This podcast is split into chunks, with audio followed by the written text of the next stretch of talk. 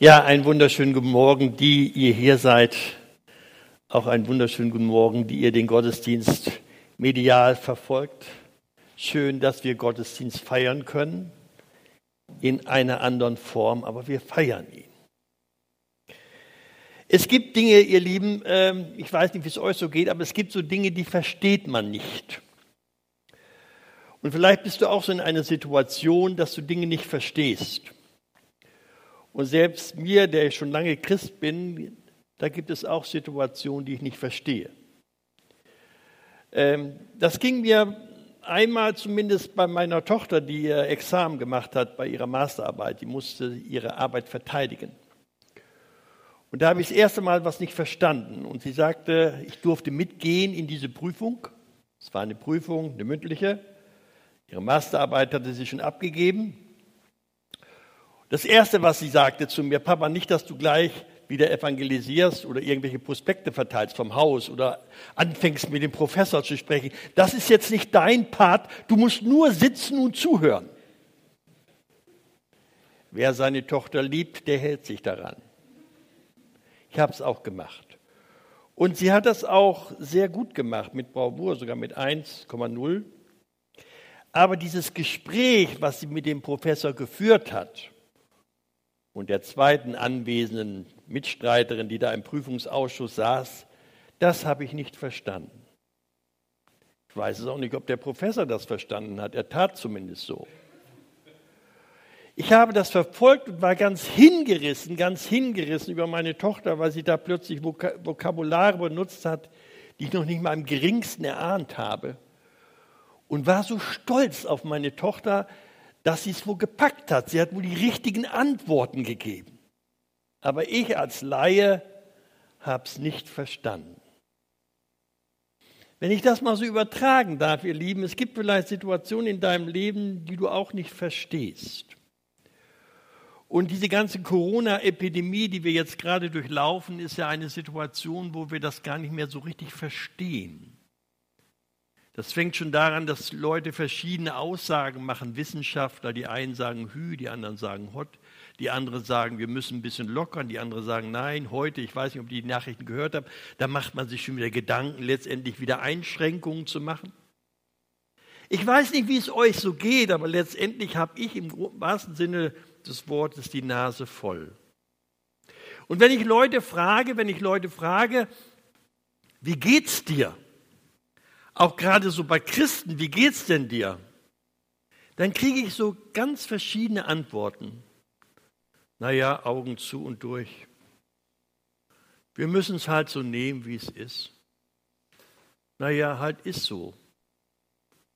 Was wollen wir machen? Oder noch viele andere Antworten, die so ein bisschen so eine Art, wo man sagen, so, ich möchte es mal so formulieren, so eine Art Liturgie ausstrahlen. Man hat sich mit der Sache irgendwie abgefunden letztendlich und man, erst als das so im März losging, hat man gedacht, na ja, das werden wir überstehen. Ich weiß nicht, ob sich die einen oder die anderen noch an die sogenannte Schweinegrippe erinnern können. Da war auch plötzlich alles Shutdown, man musste sich auch isolieren, dieses, jenes, Gesunde durften nicht mit Kranken zusammen sein und so. Aber das geht schon wieder vorüber. Ist es ja auch, Gott sei Dank. Aber seit dem 12. März diesen Jahres, ich kann mich da sehr gut erinnern, ich war mit meiner Tochter auf einem Konzert, die Zehn Tenöre, und da ging richtig die Post ab. Und wir lagen uns fast in den Armen und haben da gefeiert. Und nach dem Konzert, als wir dann essen gegangen sind, dann war das schon so ein komisches Gefühl. Wir saßen ziemlich alleine im Restaurant. Wir wurden zwar noch bedient, aber irgendwie war das komisch. Plötzlich leerten sich die Straßen, alle gingen nach Hause, es kam Meldung, ich wusste noch gar nichts von den Meldungen, ich war noch ganz im Konzert, im Nachklang auf Deutsch gesagt. Und plötzlich war es so letztendlich Shutdown. Nichts geht mehr. Nichts geht mehr. Und so viele, wie ihr das oder wie ich das auch gedacht habe, ich gedacht, das wird wohl schon bald vorübergehen. Aber nichts ist. Wir sind noch mittendrin. Einige sprechen sozusagen heute schon wieder von der zweiten Welle, die auf uns zukommt. Es ist Vorsicht geboten. Einige halten diesen Stillstand oder die Isolation nicht aus. Sie sagen, wir möchten mal wieder richtig feiern, siehe Ballermann oder vieles andere mehr, dass man zusammen sein will. Man hält den Druck nicht mehr aus. Man möchte doch mal wieder Mensch sein, hat mir jemand gesagt. Mensch sein mit all den Bezügen, die man hat.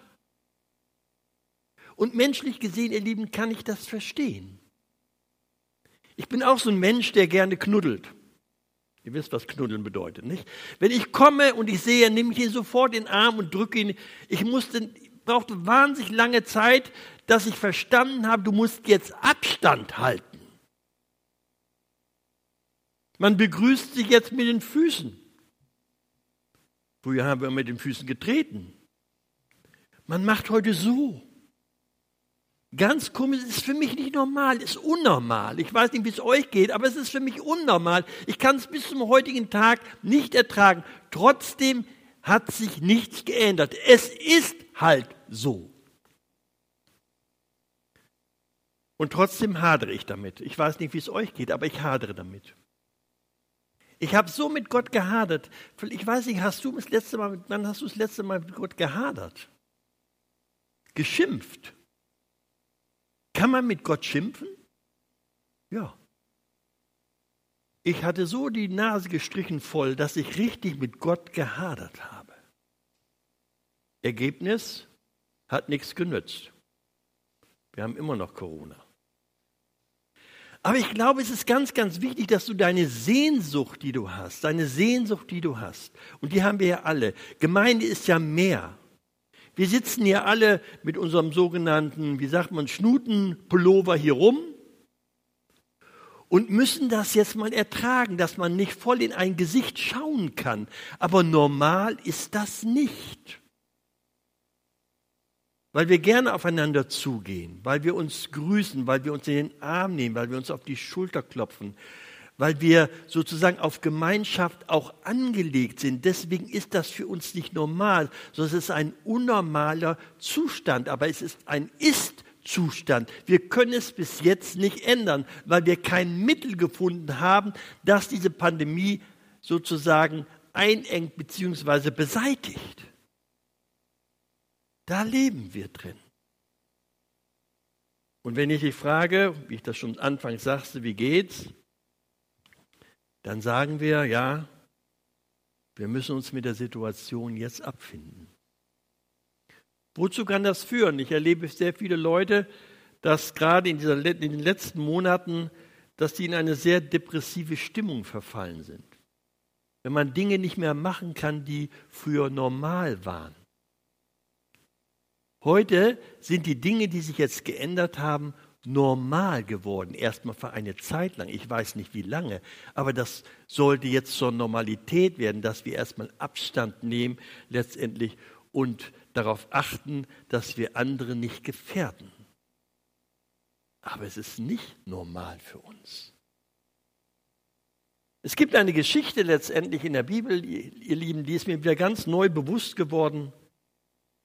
Da geht es um die zehn Aussätzigen, die auch eine heimtückische Krankheit hatten, die auch Abstand halten mussten von gesunden Leuten, damit die nicht angesteckt werden bzw. gefährdet werden. Ich kann mich ein bisschen in die Situation jetzt hineinverdenken, was das bedeutet. Denken wir an die vielen Menschen, zum Beispiel an die Älteren, die in Altenheimen waren oder Seniorenheime oder Krankenhäuser. Ich wollte einen Freund besuchen, den konnte ich über ein Vierteljahr nicht besuchen, weil er keinen Besuch empfangen durfte. Was muss das für ein Gefühl sein, wenn man so lange Abstand halten muss? Das hält man kaum aus, besonders wenn man ganz eng mit solchen Menschen befreundet ist. Er musste es aushalten, ich musste es auch aushalten. Und damals dieser Mann letztendlich, der uns in der Bibel geschildert wie diese zehn Aussetzungen letztendlich waren in der gleichen Situation. Sie konnten nichts ändern.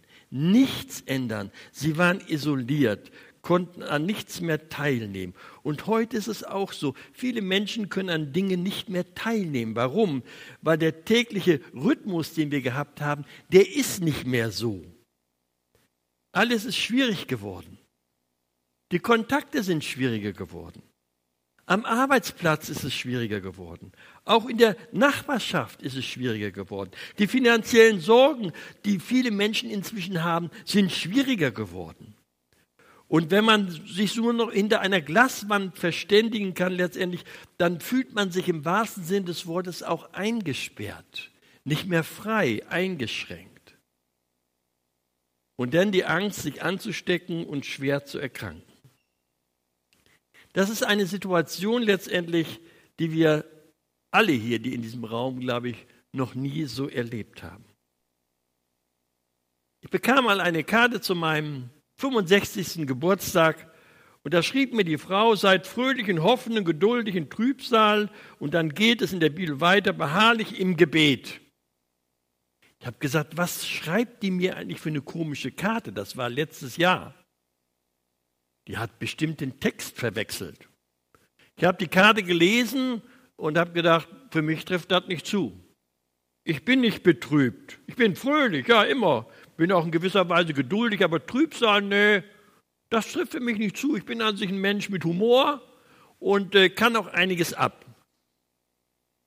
Aber jetzt kratzt es ein bisschen an meiner Person. Jetzt bin ich in mancherlei Hinsicht auch ein bisschen humorlos weil, mir das, weil mich das wahnsinnig wurmt, die Situation. War glücklich, letzten Sonntag einen Gottesdienst zu haben, den wir in Freiem gefeiert haben. Und da haben wir gesungen, seid nicht bekümmert, seid nicht bekümmert. Und als die anfing mit dem Klavier und die anfing zu singen, da habe ich gedacht, ich wäre auf einer Beerdigung. Da merkte ich richtig diese Liturgie, die haben das Singen verlernt. Die haben Singen verlernt. Und er mich dazwischen gegrätscht, zwischen dieser Organistin und habe gesagt, nun lass uns mal vernünftig singen. Wisst ihr überhaupt, was wir da singen wollen? Und dann wurde es besser. Das ist auch eine Liturgie, das schlägt sich irgendwie wie so eine Nebelwand, schlägt sich das auf uns, schlägt das auf uns nieder und dann wird es so notvoll, weil alles so beschwerlich ist. Wie sieht es bei dir aus? Wie ist deine gegenwärtige Situation? Natürlich leiden wir. Aber wie gesagt, die Dinge sind letztendlich mal nicht zu ändern. Alles ist, hat sich verändert. Schule hat sich verändert. Arbeitsplatz hat sich verändert. Beziehungen haben sich verändert. Fast unvorstellbar.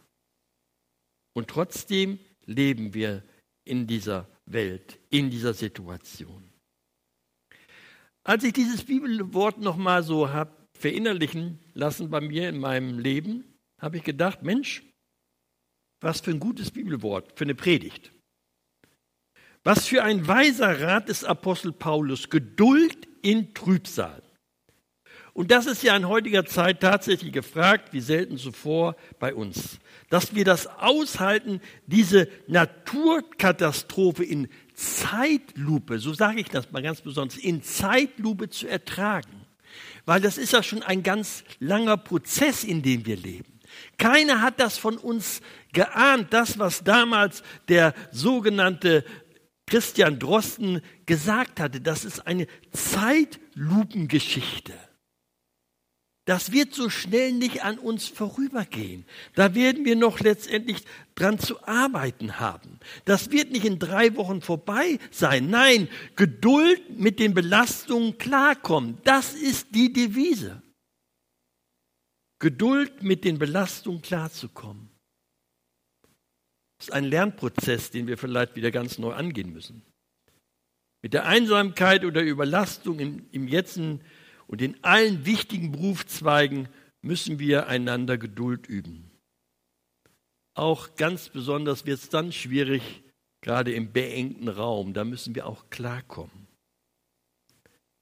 Aber wenn man das Geduld in Trübsal wörtlich übersetzt, ich will, da habe das mal versucht, so ein bisschen zu übersetzen, was das eigentlich heißt, dann kann das auch heißen, dem Druck standhalten, dem Druck standhalten. Der Apostel Paulus benutzt das Wort standhaft öfter. Seid beständig, seid standhaft dem Druck standhalten, statt sich durch Flucht zu entziehen. Das ist, glaube ich, das, was wir lernen müssen. Ich habe es mir überlegt, als das wieder gelockert wurden, die ganzen äh, Geschichten und plötzlich, wie das losging. Alle wollten in Urlaub, alle wollten entschleunigen, letztendlich alle wollten wieder das machen, was man gerne macht. Und dann kam schon wieder, ich hörte das, wieder die neue Maskenpflicht auf Mallorca oder sonst wo. Es gibt immer noch Reisebeschränkungen letztendlich, aber man wollte das Beste daraus machen, hat gesagt, oh Mensch, in Europa, da sind die schon viel weiter. Und dann hat man gemerkt, die Ansteckungswelle geht wieder hoch und plötzlich wird man wieder eingeengt. Und das möchten wir nicht so gerne eingeengt sein. Wir möchten frei sein. Wir möchten selbst entscheiden. Wir möchten uns nicht bevormunden lassen letztendlich.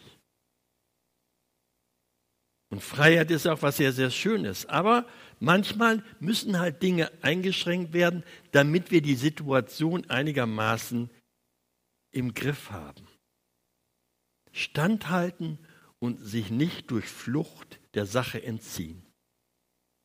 Und ich möchte uns das einfach sagen, wenn wir uns jetzt eingeengt fühlen, wie in diesem kleinen Haus. Es gibt ja so Häuser, kleine Häuser, wo man nicht mehr weiß, letztendlich, was man machen soll, wo man eingeschränkt ist, auch in seiner Fantasie, was man noch machen könnte.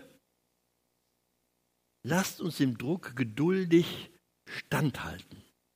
Lasst uns gegenseitig unterstützen, soweit es geht. Und es gibt da viele Möglichkeiten, die wir da machen können. Ich glaube, in dieser Situation, ihr Lieben, ist Fantasie gefragt. Und äh, Fantasie ist was sehr, sehr Schönes. Gott wünscht sich fantasievolle Menschen.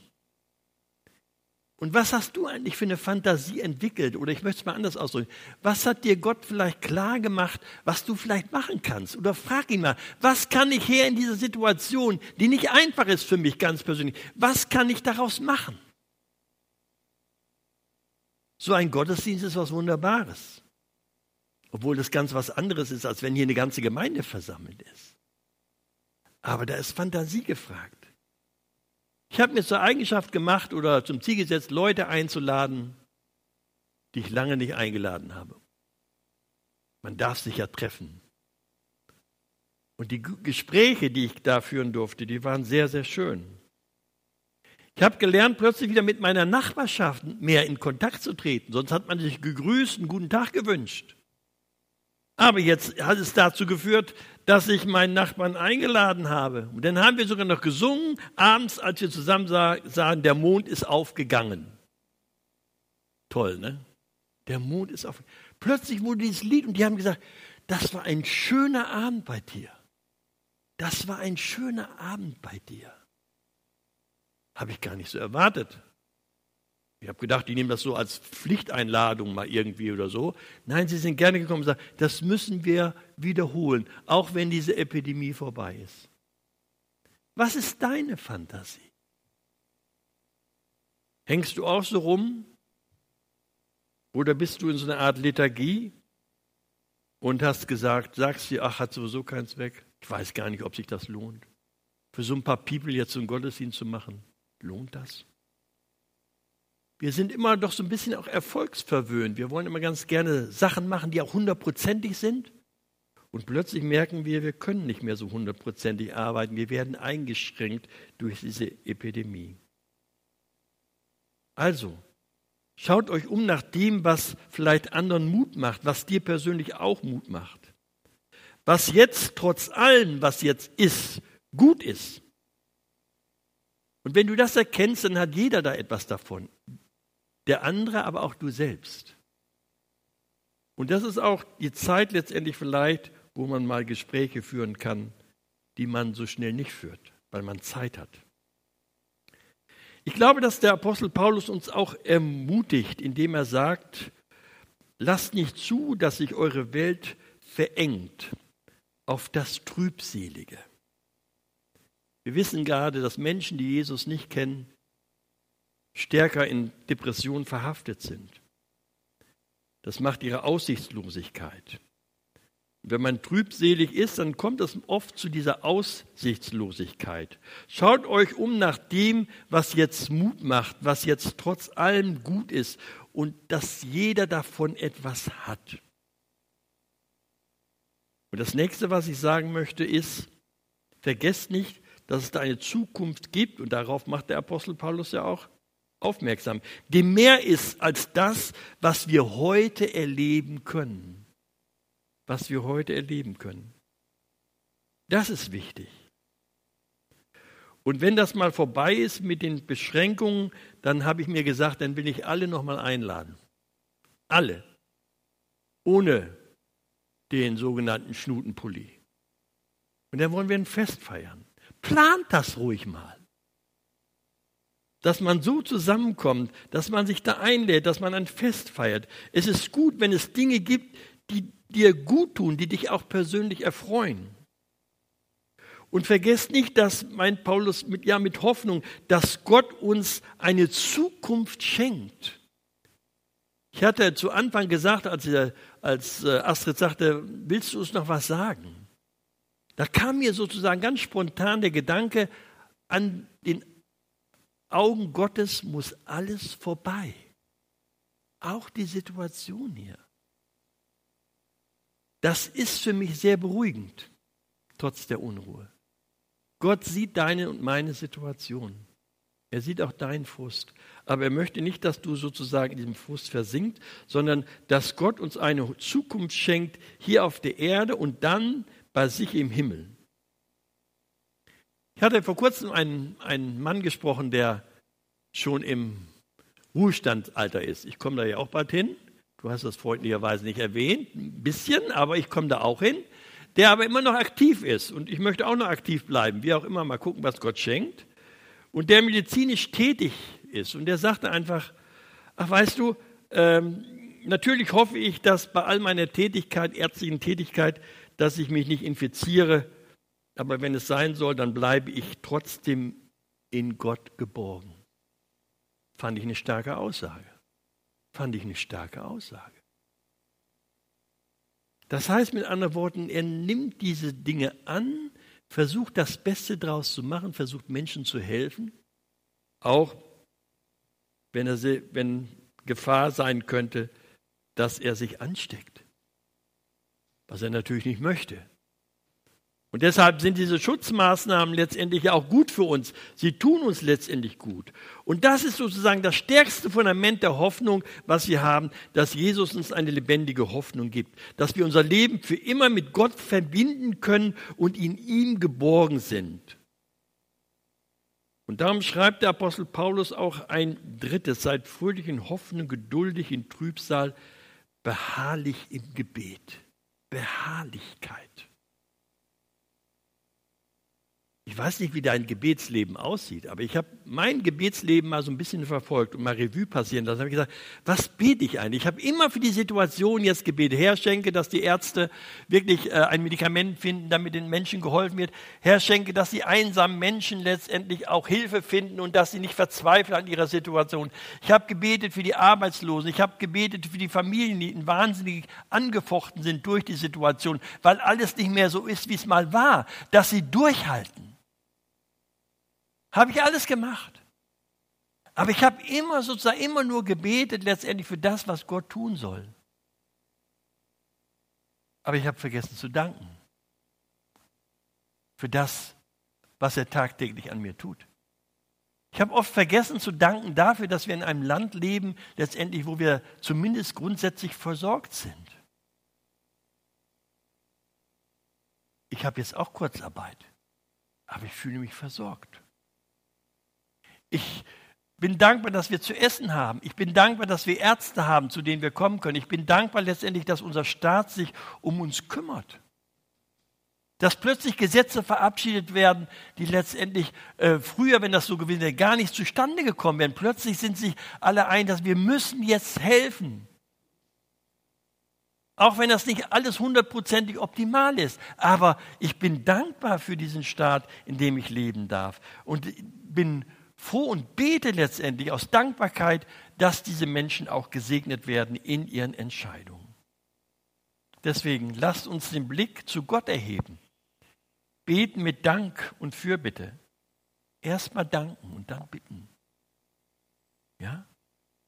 Ein denkender Mensch ist ein dankender Mensch, hat jemand gesagt. So wie es uns gesagt wird in der Bibel vom Propheten Daniel. Ich weiß nicht, ob ihr das kennt, im Alten Testament.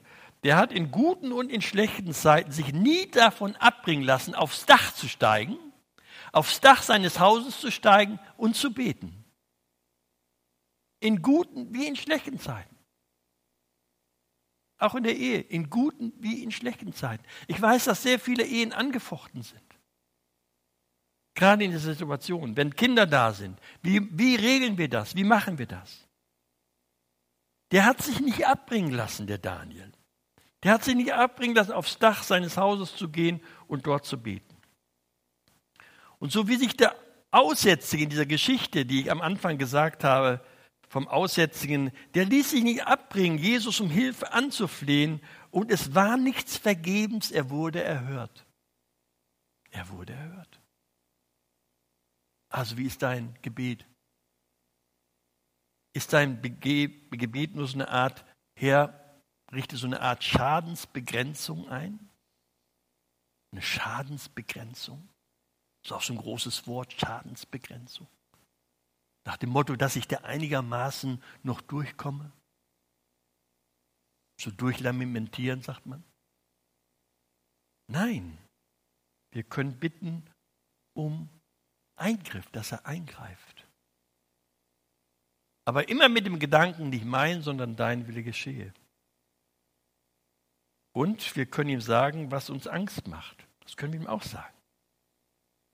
Wir können ihm um Weisheit bitten, dass er letztendlich ja uns erhört, dass wir die Aufgaben, die wir wahrzunehmen haben, auch bewältigen können. Ich möchte euch heute Morgen einladen mit der Hoffnung, die uns trägt und der Angst, die uns umschließt, zu Gott zu kommen.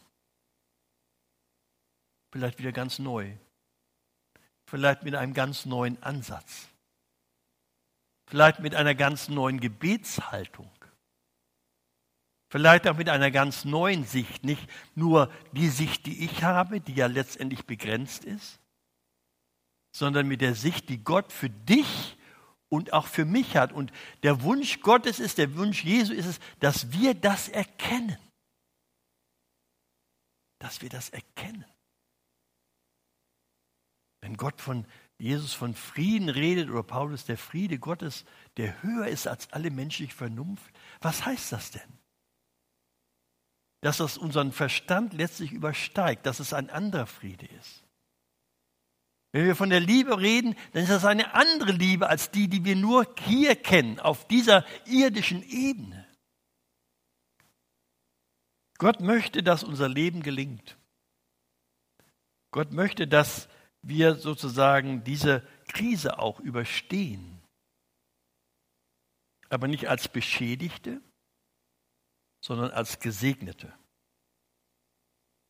Deswegen, es hat mal jemand ein Gebet geschrieben, das fand ich so greifend für die Situation. Der hat Folgendes gesagt, wenn Ängste uns anfliegen wie Vögel und wollen in uns nisten, dann fliehen wir zu dir, heiliger Gott. Du schenkst uns deinen Heiligen Geist, du erfüllst uns mit Hoffnung, Geduld und Kraft. Dafür danken wir dir.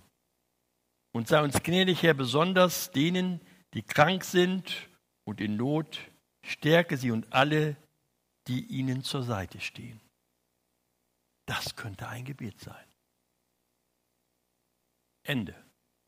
Amen.